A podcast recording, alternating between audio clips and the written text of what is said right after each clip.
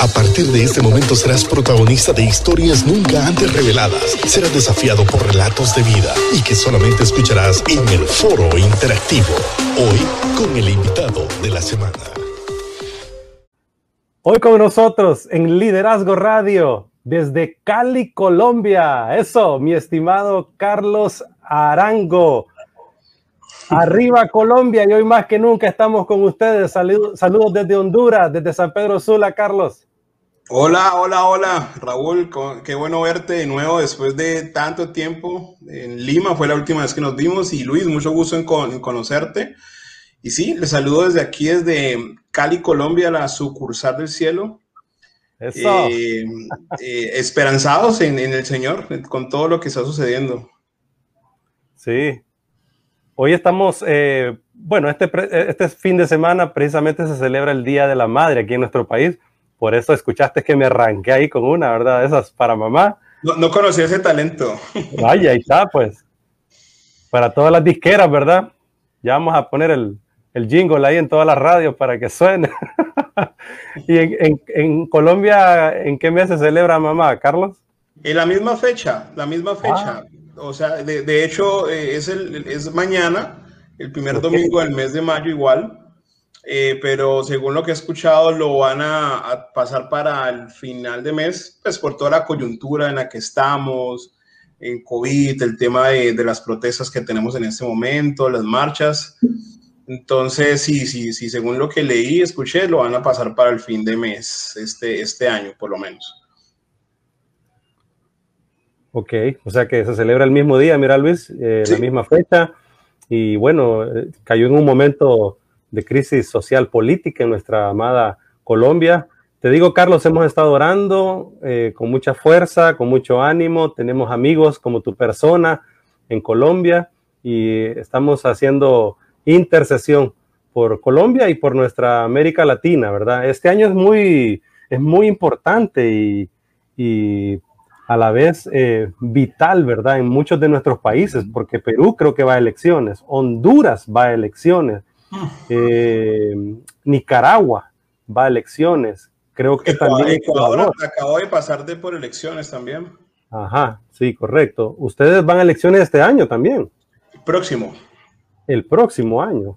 Así que Luis Gómez, todos los que nos escuchan y sintonizan, Hoy más que nunca debemos de estar al pie de la bandera por nuestra América Latina.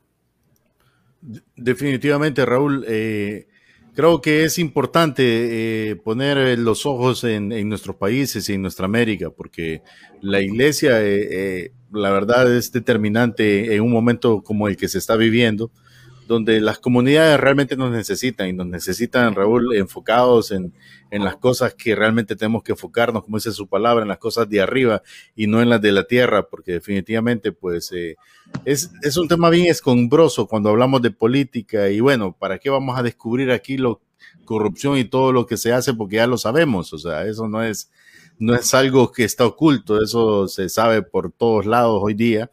Yo creo que, que muchos de, los factores que suceden hoy día es que los políticos de hoy, eh, dos cosas. Una, no sé, no sé si no se enteraban que estaban de cara a, un tiempo donde los medios de comunicación eh, son, se van más allá de simplemente los canales locales o, que eran inversiones de, de, de, empresas específicamente financiadas para unas cadenas locales, sino que ahora existen las redes sociales que son un boom. Para bien o para mal, informados o desinformados, pero existen, o sea, eso es una realidad.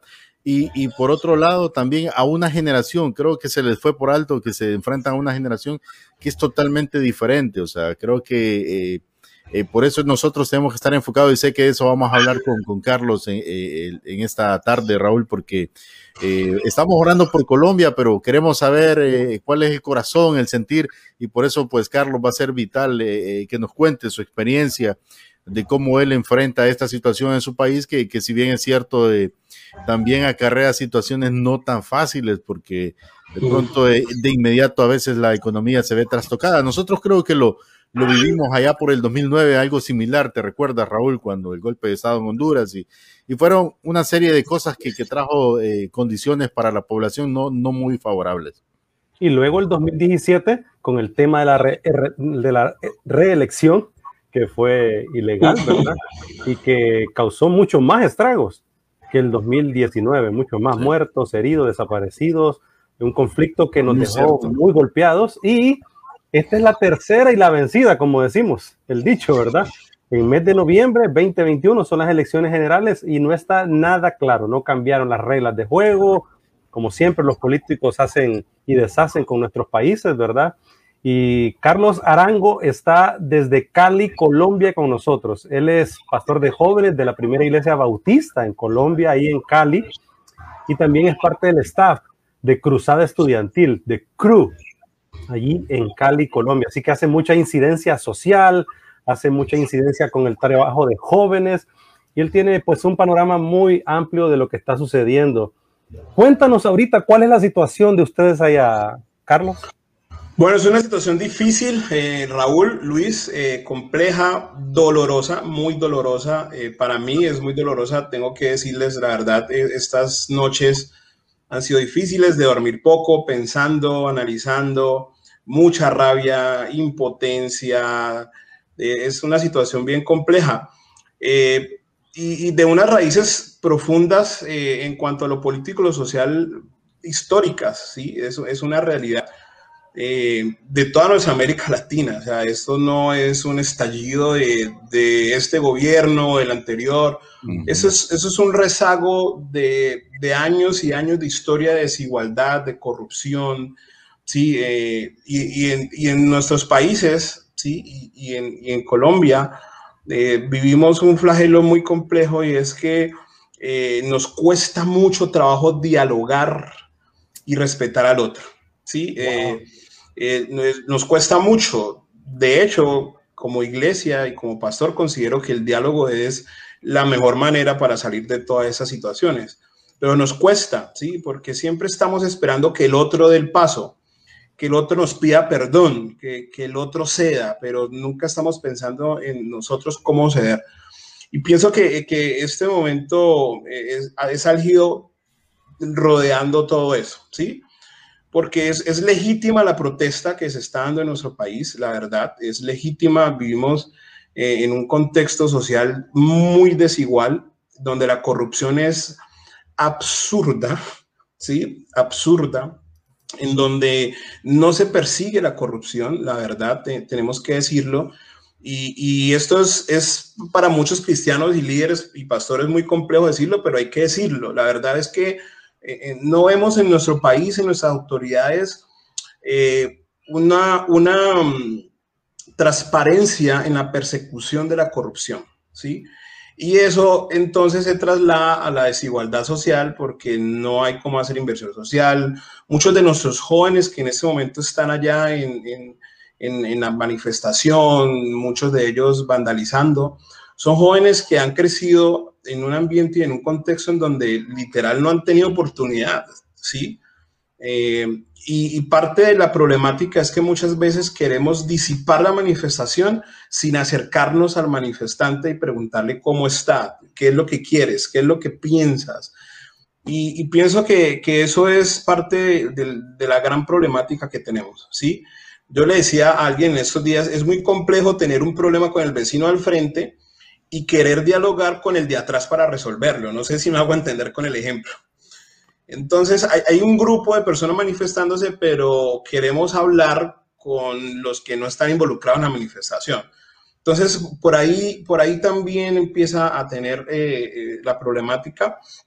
No, no estoy de acuerdo con, con con el vandalismo, eso lo tengo claro, pero sí pienso que la manifestación es necesaria. De hecho, considero que como iglesia debemos de ser agentes de denuncia ante la corrupción. La palabra nos invita a, denunciar, a, ir tras la verdad, tras la justicia. ¿sí? Y, pienso que, que ese es como más o menos el contexto de lo que hay. Tengo que decirlo que las manifestaciones pacíficas eh, son mucho mayores, ¿sí? Eh, lastimosamente se ven un poco eh, como, sí, empañadas por algunos actos súper mm, complejos, ¿sí? pero la manifestación es, es, muy pacífica y, tengo que decirlo, Raúl y Luis, que en toda mi vida nunca había visto una manifestación o un momento social en donde realmente eh, la mayoría de las personas estén diciendo basta, sí, basta, ya basta de toda esta eh, eh, desigualdad, basta de toda esta corrupción. Pero también tengo que decirlo que hay ciertos sectores de la manifestación, ¿sí? No puedo decir que son infiltrados porque no me consta, que sí tienen eh, algunas vías de hecho que en últimas no ayudan en el proceso, ¿sí? Que no ayudan aún en, en, en, la, en la, protesta, ¿sí? Y, y, nos vemos afectados todos, es una realidad. Y sumado a eso, eh, el, el, Estado, pues en su responsabilidad de, de, de, poner todo en orden, eh, ha tenido ciertos, eh, ciertas decisiones que, que, nos dejan muy mal parados en cuanto a lo social. Ha habido mucho abuso, mucho abuso. Sé que hay mucha desinformación, pero también tengo que decir que hay mucha cosa que se esconde y, para mí es muy triste ¿sí? ver muchos jóvenes eh, siendo brutalmente golpeados, asesinados, algunos de ellos. Eh, alguien me decía, pero es que no sabes, es que en tal sector los jóvenes hacen esto. Y yo le decía, es muy duro tú, eh, Luis y Raúl, hablar con uno de tus jóvenes y que te diga que en la noche los colchones estaban en la ventana para cubrirse, ¿sí? Y que al otro día en el día los quita para, para organizar la casa ese es más o menos el contexto de lo que, lo que está sucediendo. Y eh, para que pongamos el panorama más también amplio a los que nos escuchan, todo el, el asunto este comienza porque el presidente Iván Duque eh, propone una ley para aumentar impuestos. Así es, ¿verdad, Carlos? Sí, es una, es una reforma, pero, pero mira Raúl que es, es bien interesante porque eh, hemos tenido gobiernos en donde en un determinado tiempo nos han metido más reformas, ¿sí? Yo, yo creo, y es una postura muy personal, ¿sí? Que, que esta, esta reforma tiene un contexto y una coyuntura especial que es la pandemia, ¿sí? Eh, porque han, han, habido gobiernos donde no hemos tenido más de cinco reformas, ¿sí? en donde quizás eh, nosotros pagamos un, un, IVA, un impuesto al valor agregado del 19%, ¿sí? En muchos artículos. Y eso es demasiado alto. Hubo gobiernos que pasamos del 7 al 14 o al 12 en algunos, algunas cosas. ¿Qué, ¿Qué, quiero decir con esto? Que en realidad en otros gobiernos estuvimos siendo más ajustados en cuanto a lo tributario pero el contexto de la pandemia sí eh, generó obviamente una indignación mucho más grande.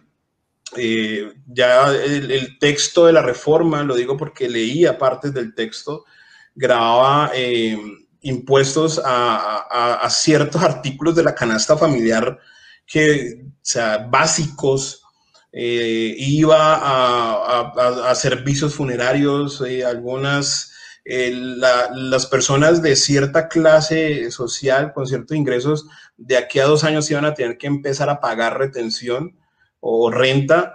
Claro, eso causó bajo el contexto de pandemia en donde muchos están sin trabajo, en donde muchas empresas han cerrado, causó mucha más indignación.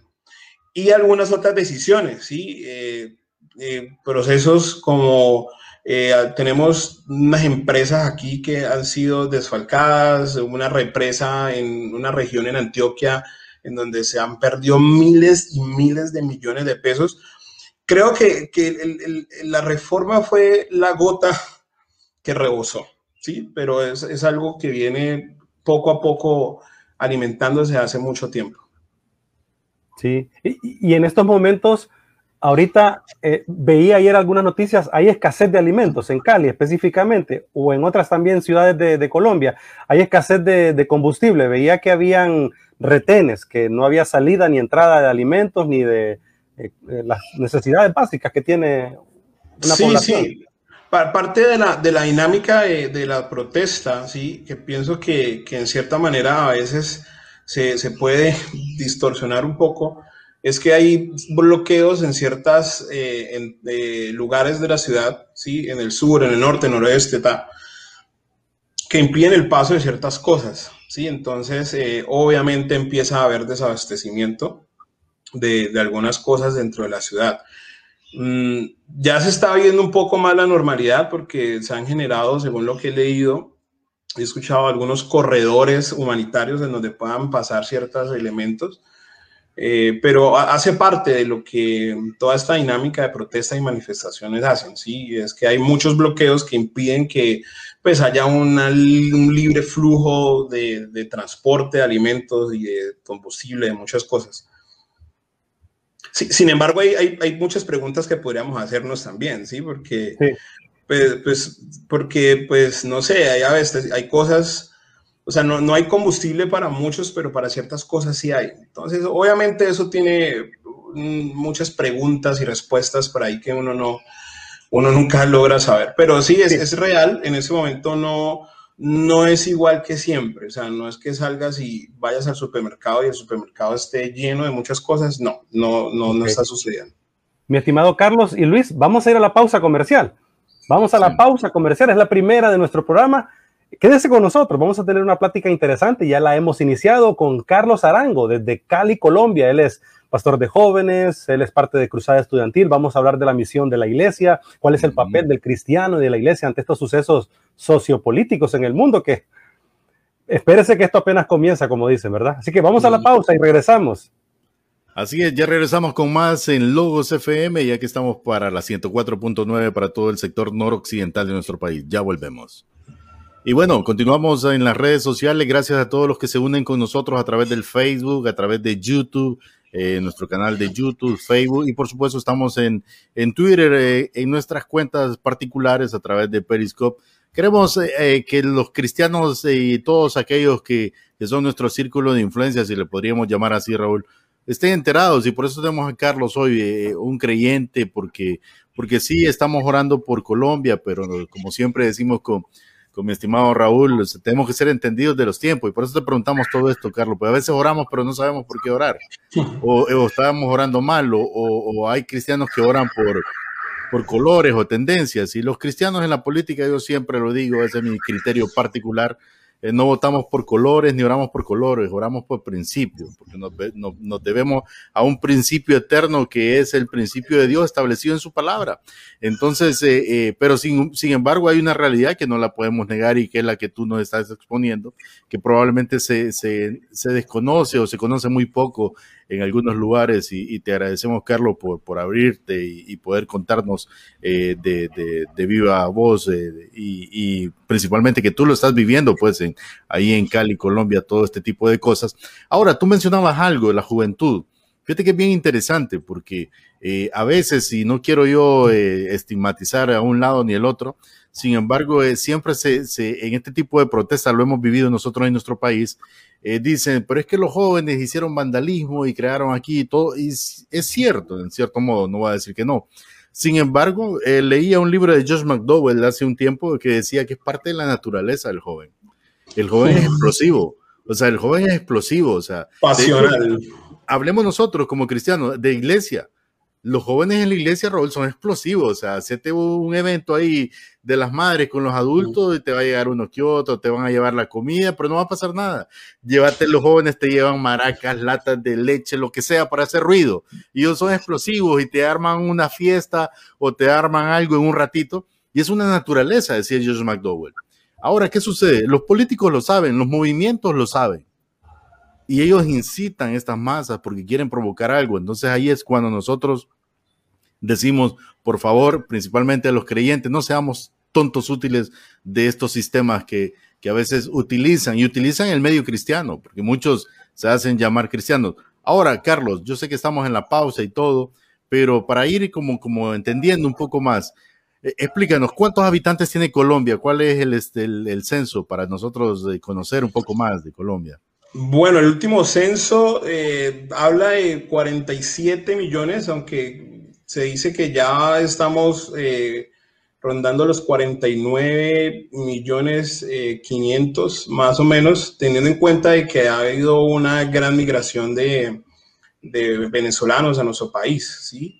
Interesante. Entonces, sí, eso ha subido muchísimo. Según el censo que, que hay, eh, hay como 49 millones de personas que habitan en Colombia. Es muy probable que sean más, la verdad, porque siempre esos censos sabemos que no son, no son exactos, no pueden ser exactos porque hay muchas personas que no son censadas. ¿Y Cali es una ciudad de cuántos habitantes? 3 millones de habitantes, más o menos, 2 millones 800 a 3 millones. Vuelvo y te digo, tenemos una gran, en Cali, no sé, pero creo que es como el lugar, la ciudad de Colombia donde más migración eh, tenemos de, de personas de, de, nuestra, de nuestra amada Venezuela, ¿sí? Entonces, yo creo que es muy probable que ya hayamos pasado de ahí hace ratico. Y Carlos, tú que te, te, mueves a través de CRU en la parte de los cristianos, eres una un, eh, persona de influencia en tu área y estás ahí conectado a otros creyentes.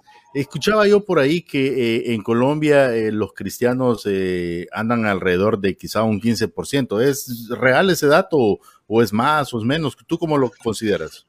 Yo creo que es, posible que sea un poco más en este momento. Mm, tenemos iglesias mega iglesias de más de 25 mil, 40 mil personas. O sea, eso podría decir que tenemos un porcentaje bastante alto.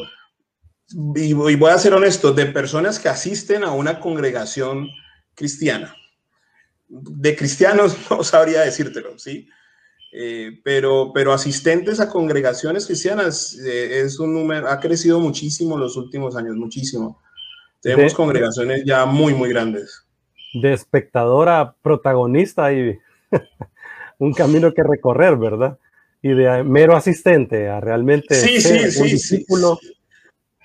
Sí, porque, porque, lo digo de manera, de manera autocrítica, siendo parte de la iglesia, y es que si, si, si en realidad todos los que decimos ser cristianos viviéramos realmente la fe, ese 10%, ese 15%, tendría que ser mucho más visible, ¿sí? Eh, y mucho más real en el contexto social en el que estamos, ¿sí? Eh, es, es, algo que, que, pienso y que creo. Y, recuerdo, y recuerdo a, René Padilla que, que, murió hace poco, que nos hablaba sí. de la misión integral, ¿sí? Correcto. De, de, esa misión integral. Y listo, hay un 10% de cristianos. Yo creo que ese 10% eh, estamos como en deuda en cierta manera, ¿sí? Pienso que, que debería de ser mucho más visible, aún en, en este, en este tiempo, ¿sí? Eh, de, de, tanta necesidad y tanta desigualdad, creería yo. Sí, definitivamente, mi estimado Carlos. Eh, vamos a escuchar al pastor Andrés, Corson, pero al regreso de la pausa, espero ya el aviso de mi estimado eh, José Bautista, que está en controles. Recuerden que estamos desde casa transmitiendo, estamos cuidándonos, no hemos bajado la guardia. Usted no lo haga, usted que nos está escuchando ahí en su vehículo y que anda haciendo mandaditos, usted que está en su negocio o en sus quehaceres ahí en la calle ahorita y que nos está escuchando o que va a salir de un rato, mucho cuidado, por favor, hágalo por usted, hágalo por sus hijos, por su familia, por todos. Eh, hay gente que ignorantemente dice, bueno, la sangre de Cristo me protege, eh, no, si eso del COVID es una mentira.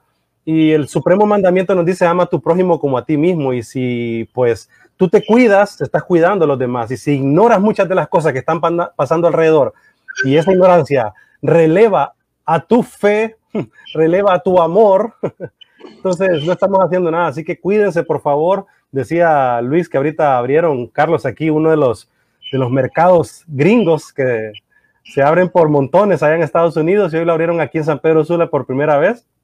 Y pues, como decimos aquí bromeando, es un gential de gente.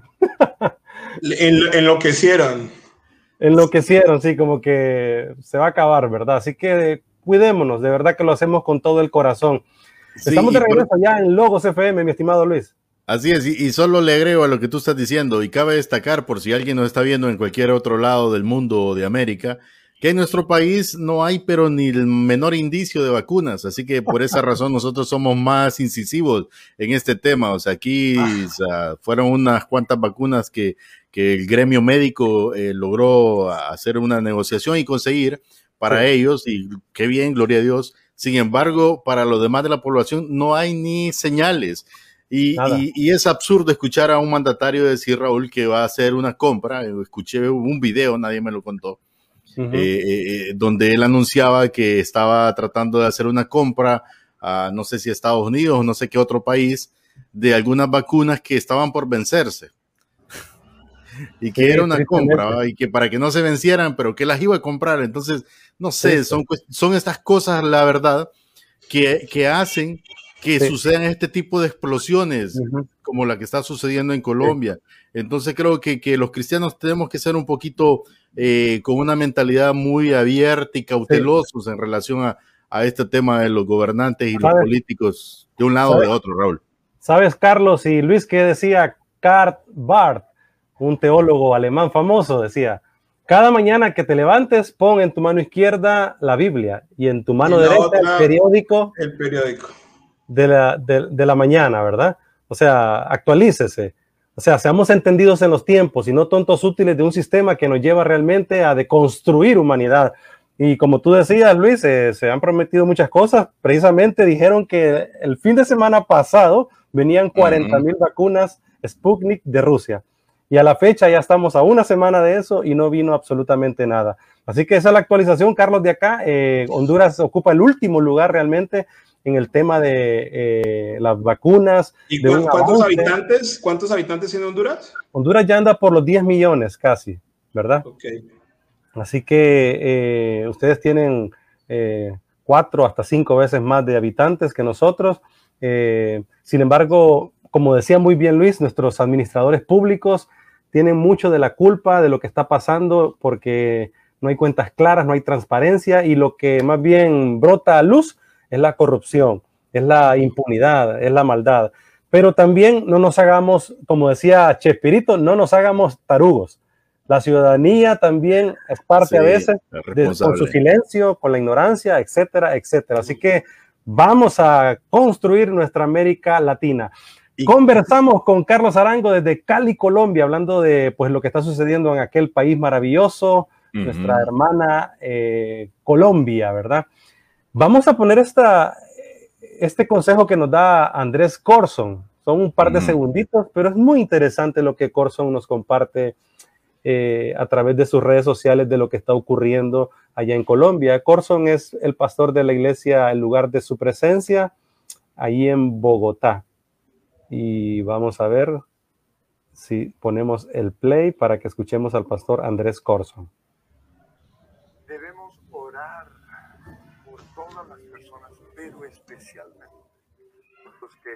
están en el gobierno para que vivamos o que tengamos paz y, seamos una nación próspera.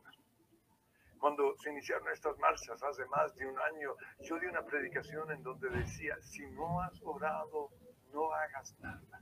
Y la razón de este mensaje fue llevar a la gente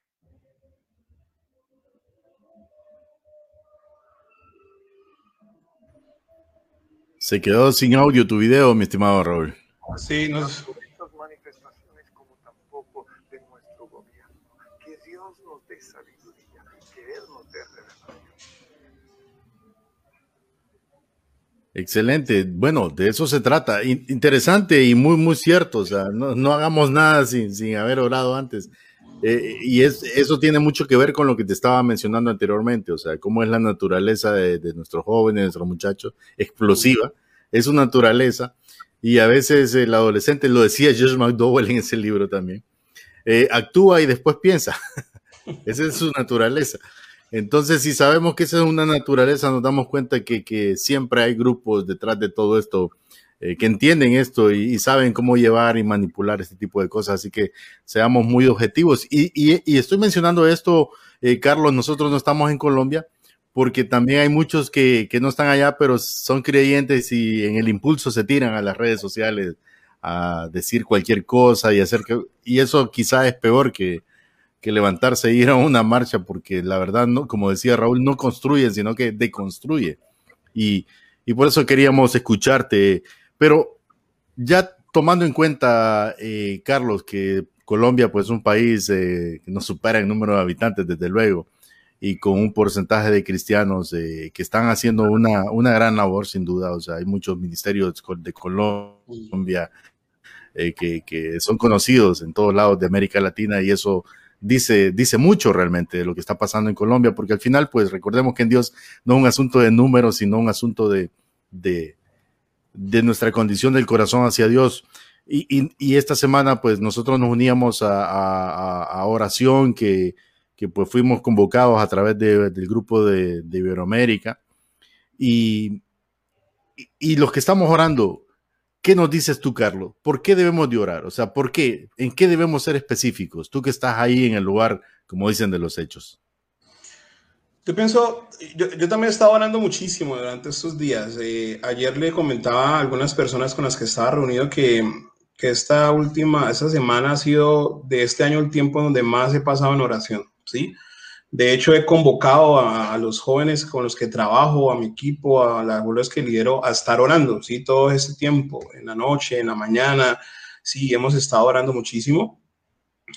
Yo, yo considero que la palabra nos dice que debemos de orar por nuestros gobernantes para que podamos vivir quieta y reposadamente, ¿sí? Eh, pienso que eso es un, una, una oración sentida y profunda que tenemos que hacer. Y cómo lo he hecho estos días y, los invito a que nos acompañen es para que lleguen al arrepentimiento. Porque yo sí considero, eh, Luis y, y, Raúl, que no vamos a poder vivir quieto y reposadamente cuando los que están en el gobierno no sean arrepentidos y, y no buscan de una u otra manera realmente cumplir con la labor para la cual fueron puestos ahí, porque es una realidad. ¿sí? El pueblo elige a sus gobernantes para que los gobiernen y gobernar no tiene que ver con oprimir, gobernar tiene que ver con administrar y velar por el bien de todos, ¿sí?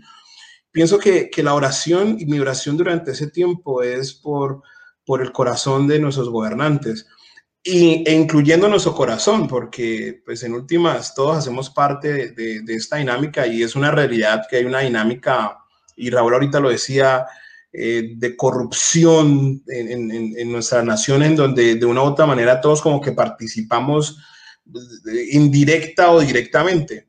Pero pienso que, que la oración principal es orar por el corazón de nuestros gobernantes, ¿sí? Para que realmente se arrepientan y para que realmente cumplan con la labor para la cual fueron puestos ahí, ¿sí? Y, y, también sabemos y descanso en eso, y yo sé que para quienes no comparten nuestra fe es una locura, como dice la palabra, también descanso en el hecho de que Dios es quien pone y quita, ¿sí? Entonces también descanso en eso, pero eh, es, mi, es mi oración que, que Dios eh, es, esté en el corazón de nuestros gobernantes eh, aún de, las personas que, que, están incitando, porque lo que dice Luis es verdad, hay muchas personas y, que, que, usan esa pasión de nuestros jóvenes. Yo estoy de acuerdo con Luis ¿sí? y amo la juventud, trabajo con jóvenes de hace más de 10 años y son apasionados, o sea, tú le, tú le entregas a un joven un, un propósito por el cual vivir y créeme que ese joven va a morir por ese propósito, ¿sí? Pienso que, que, nuestros jóvenes necesitan encontrar un propósito claro para su vida y, y, desde lo social también darles herramientas para ello, ¿sí? Darles herramientas para ello. Pienso que, que, que la corrupción no solo está en esas esferas grandes, sino obviamente permeada en toda la sociedad y necesitamos orar por eso. Necesitamos orar y necesitamos que oren también por nuestras familias. Eh, vivo convencido que, que, parte de la problemática social que tenemos es que tenemos familias muy desquebrajadas y rotas, ¿sí? Eh, los psicólogos dirían disfuncionales en cierta manera, ¿sí? Pero la figura familiar en nuestro país, no sé cómo es en otros, pero ha, ha sido muy rota, ¿sí? No, no, no tenemos eh, hombres y padres responsables que asuman el liderazgo y la protección de su casa, no tenemos eh, eh, madres que asuman la, responsabilidad de también ayudar a guiar y cuidar sus hijos. es, es, un tema bien, bien complejo, ¿sí? pienso que esa también es una oración importante para, para hacer. ¿Y qué piensas de los que dicen, Carlos? no, pero este es el momento de actuar sí, sí, hay que orar, pero este es el momento de actuar y a veces eh, cometemos errores cuando tomamos decisiones así a la ligera, ¿verdad? En ese sentido, sobre todo hablando de la fuerza y el ímpetu de los jóvenes hoy en día. Sí, yo, pienso que en eso tenemos que ser muy responsables, ¿sí? Mm, yo le comentaba a alguien esos días y es que yo entiendo y asumo la responsabilidad de la influencia que tengo sobre muchos jóvenes, ¿sí? Eh, entonces lo que digo, lo que pienso y lo que hago de una u otra manera eh, influye en su pensamiento y en su quehacer. Eh, es el momento de actuar, pero sí tenemos que, desde nuestra cosmovisión bíblica, saber que nuestro mayor actuar es la oración, porque en últimas, nosotros no somos los que transformamos las personas, ni vamos a transformar las naciones. Entonces, ¿cuál es nuestro mayor actuar? Ora y hacerlo de manera responsable y real. ¿Sí? No es simplemente, no, oremos y no, no oremos. No, es, o sea, si existe una manera en donde el cristiano actúe, es de rodillas. E, esa es nuestra mayor acción. Continúa eso, pienso que el actuar tiene que ver con buscar la pacificación y buscar la reconciliación, ¿sí? Yo estoy de acuerdo con, las manifestaciones, eh, yo estoy de acuerdo con la protesta, pero con una manifestación y una propuesta que genera propuestas. No, no sé si me hago entender, ¿sí? pienso que, es importante poder liderar a nuestros jóvenes a, levantar la mano y decir, protestamos por esto, nuestra propuesta es esta. Y pienso que, que como iglesia, esa también, además de la acción en oración, que pienso y considero que es la más importante y la más poderosa, es que debemos de llevar a nuestros jóvenes a ser lo suficientemente críticos y propositivos ante las situaciones. Sí, yo, yo hablaba con un, chico que, estos días estuvo pidiéndome oración porque quería ir a, apoyar la manifestación y yo dije, listo, ¿y, ¿y por qué lo haces? No, es que hay que apoyar. ¿Y qué quieres apoyar? No, que es que, y siempre le hacía preguntas y al final me di cuenta que él no tenía realmente un fundamento sólido por el cual estaba manifestándose. Pienso que como iglesia podemos empezar a generar propuestas sociales, ¿sí? Concretas, despolitizadas, ¿sí? Porque pienso que eso es, algo que tenemos que hacer, porque, porque nos es muy fácil politizarnos o, polarizar. No es que estamos una propuesta, pero apoyada para este lado o para este lado. Pienso que, como iglesia eh, tenemos que accionar con propuestas eh, en donde podamos decirle a nuestros jóvenes, mira, la palabra de Dios nos guía a esto, ¿sí? Y esta es nuestra propuesta social, ¿sí? Pienso que, que es una parte importante y considero que nos hace falta muchísimo, ¿sí? Conozco iglesias que lo están haciendo, hermanos que lo hacen, pero también conozco que a veces se politiza mucho la cosa. Entonces, como que nuestra propuesta es hacer más política parece que nos vamos a dos extremos, ¿verdad? A veces la iglesia. Sí, sí, sí, total. Nos quedamos pasivos, cantando coritos en una iglesia, diciendo Cristo viene pronto. Ahí, pasivos. Ahí, meros espectadores. Pero hay otras que toman el otro extremo, de inmiscuirse en el tema político. Me refiero a estar con gobernantes, con administradores públicos.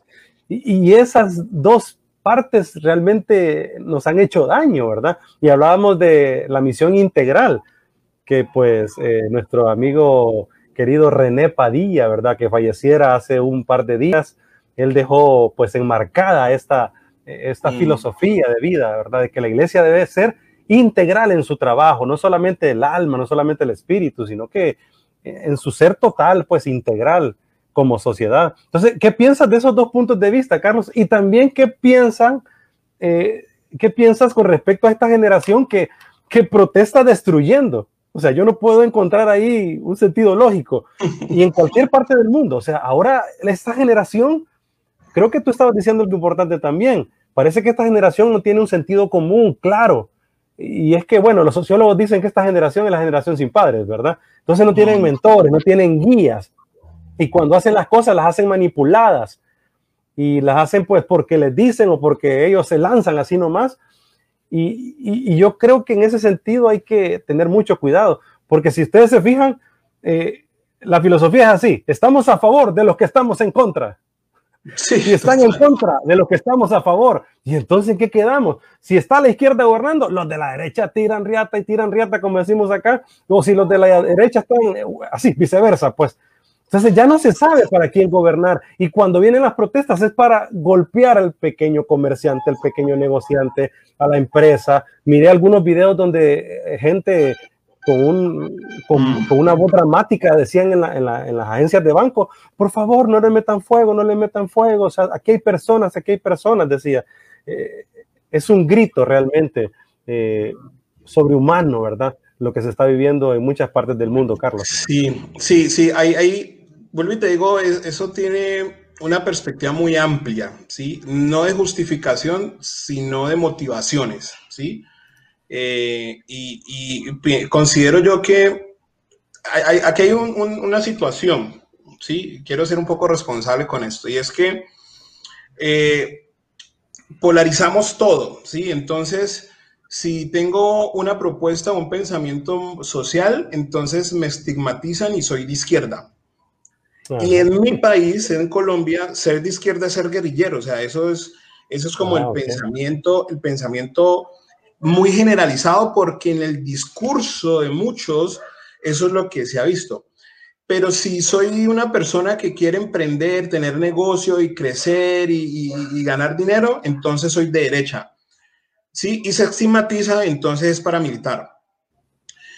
Eh, eh, suena extraño y suena fuerte, pero es una realidad. ¿sí? Pienso que, que, en este momento también necesitamos reconciliar la manera en la que percibimos el pensamiento del otro, ¿sí? Y no estigmatizarlo, ¿sí? Yo eh, anoche hablaba con alguien y le decía, yo pienso que para que haya paz se necesita hacer un diálogo en donde yo no busque ganarte el debate y hacer que tú pienses como yo, sino en donde en medio de nuestras diferencias digamos, ah, bueno, tú, tú estás a favor de la vida y de, de los derechos humanos, ah, yo también. Bueno, entonces desde nuestras posturas, ¿cómo podemos caminar en pos de eso?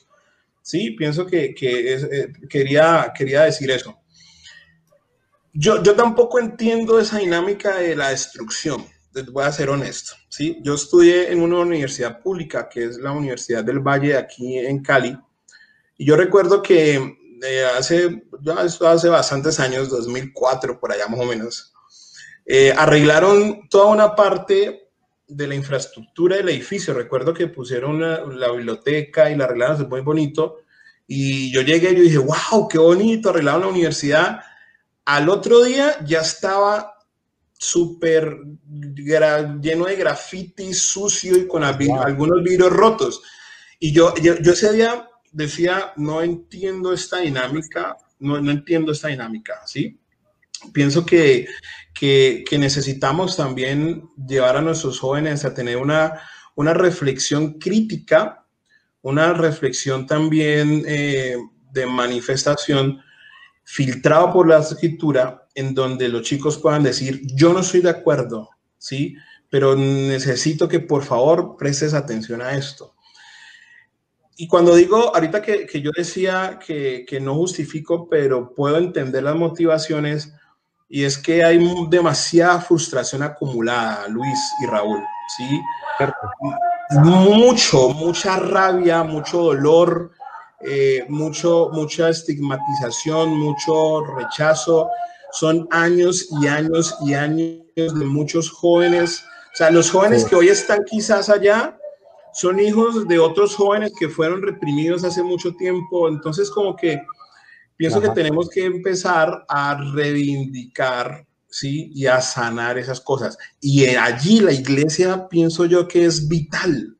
Porque si alguien puede hablar de perdón, de restitución y reconciliación en la iglesia, ¿sí? Desde el Evangelio nosotros podemos hablar de, de perdón y de mediar y de poder llegar porque vuelvo y les digo y quiero ser claro, no justifico, sí, no justifico, pienso que está muy mal, pero yo me pongo en los zapatos de esos chicos y hay muchos de esos chicos que literal no tienen nada que perder. E, eso, eso combinado con lo que ahorita nos decía Luis, eso es una bomba de tiempo y es muy peligroso, ¿sí? Toda la pasión, el fervor de un adolescente y un joven sumado al hecho de que es que yo no tengo nada. Muchos de ellos ni siquiera familia. Eh, sí, entonces pienso que, que, que, que, como iglesia ese accionar es importante, ¿sí? Si, si hay un estamento, una institución que puede realmente hablar de perdón, restauración y restitución, somos nosotros, porque la esencia del Evangelio no es otra cosa que el perdón que recibimos del Señor, la restauración que recibimos y cómo nosotros empezamos a, a vivir en paz con alguien con quien habíamos dicho que no nos interesaba. Sí, pienso que, que, como iglesia también somos importantes en eso. Y, y, yo la verdad también a veces me pregunto, ¿sí? En ese momento nuestro sistema de transporte público en Cali está sin funcionar y va a estar sin funcionar mucho tiempo. Entonces yo me cojo la cabeza y digo, ¿y entonces ahí qué? Sí, pienso que no.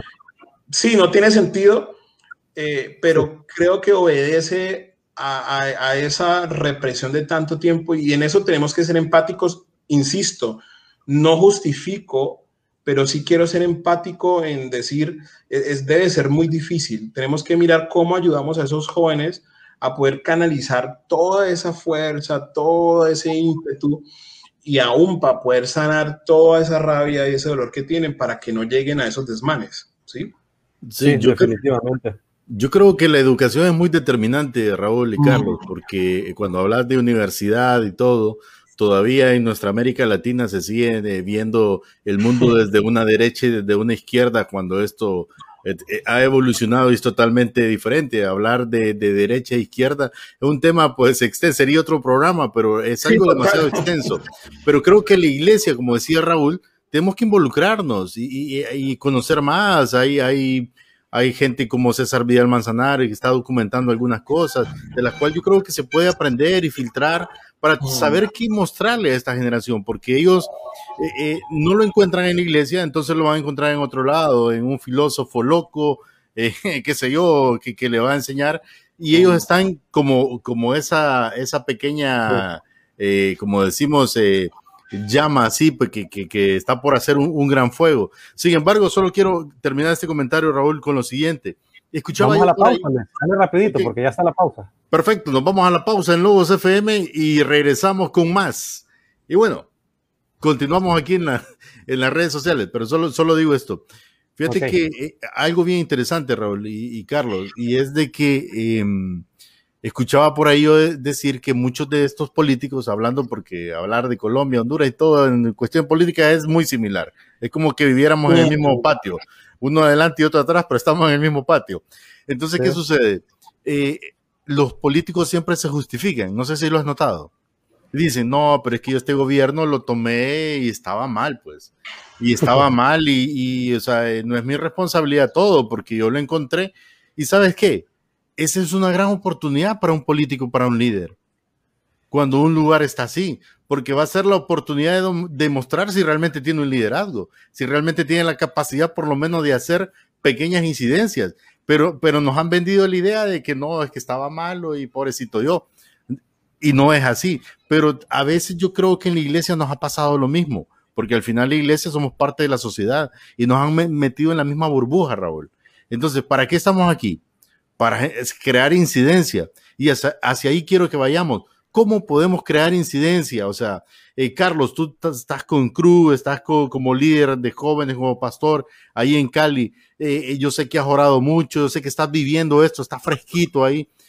¿Qué Dios te ha dicho? O sea, ¿hacia dónde crees que debes apuntar a, a esto, a estos, hacer incidencia? Tal vez no vamos a solucionar todo el problema, pero por lo menos empezando, como decía mi amigo Vicente, eh, por nuestro metro cuadrado cada uno, vamos a ir sumando, sumando, sumando como bloques y de pronto seremos una, una fuerza que, que nadie podrá detener porque al final pues tenemos a Dios de nuestro lado. ¿Y te parece, mi estimado Carlos Arango, si pues eh, desarrollamos esa temática? ¿Cuál es el papel de nosotros como cristianos y de la iglesia? Vamos a hacer propuestas. O sea, dijimos desde el inicio, hay que hacer propuestas. Y no solamente el tema de estar callados o vamos a orar, sino que proponer. Y eso es lo que queremos. Decía precisamente Martin Luther King, los cristianos, la iglesia, son la conciencia social la conciencia moral, de su comunidad. Así que tenemos esa gran responsabilidad hoy más que nunca. Y a todos los que nos ven y nos escuchan, sepan, este es el momento nuestro como cristianos en el mundo, porque esto apenas comienza. Y quería ligar ese pensamiento, Leonardo, precisamente a la respuesta de Carlos Arango, allá en Cali, Colombia. Dice Leonardo Pineda, es un gran amigo nuestro, eh, Carlos, él es un joven que hace mucha incidencia social y política en nuestro país. Y dice Leonardo, esa bomba de tiempo de la que el hermano habla ya está estallando. Mm. Y lo demuestran las cifras de quiénes son las los mayores víctimas y victimarios de la violencia, nuestros jóvenes. Se cree que en, América Latina el 2025, ya estamos cerca, habrán 500 millones de jóvenes menores de 30 años. Wow. Anote. O sea, si usted piensa en 5 millones es bastante. Si usted le pone 50 millones, eso es un montón, como decimos acá. póngale 500 millones de jóvenes y estamos hablando los menores, yo no recuerdo si es de menores de 30 o menores de, 25, no lo recuerdo bien, pero mm. tendremos una cantidad impresionante de jóvenes que piden respuestas en la educación, piden respuestas en la salud, piden respuestas en la comida, en, en la Que las están exigiendo y las están exigiendo, o sea, exigen respuestas. ¿Qué piensas al respecto, Carlos? Mira, mira, yo, yo le voy a responder esta pregunta con, con un ejemplo que, que, pasó esta semana, ¿sí? En, en, nuestro colegio, como iglesia tenemos un colegio y hace parte del trabajo que hacemos con CRU en los colegios. La próxima semana también vamos a tener un, un espacio como este en otro colegio.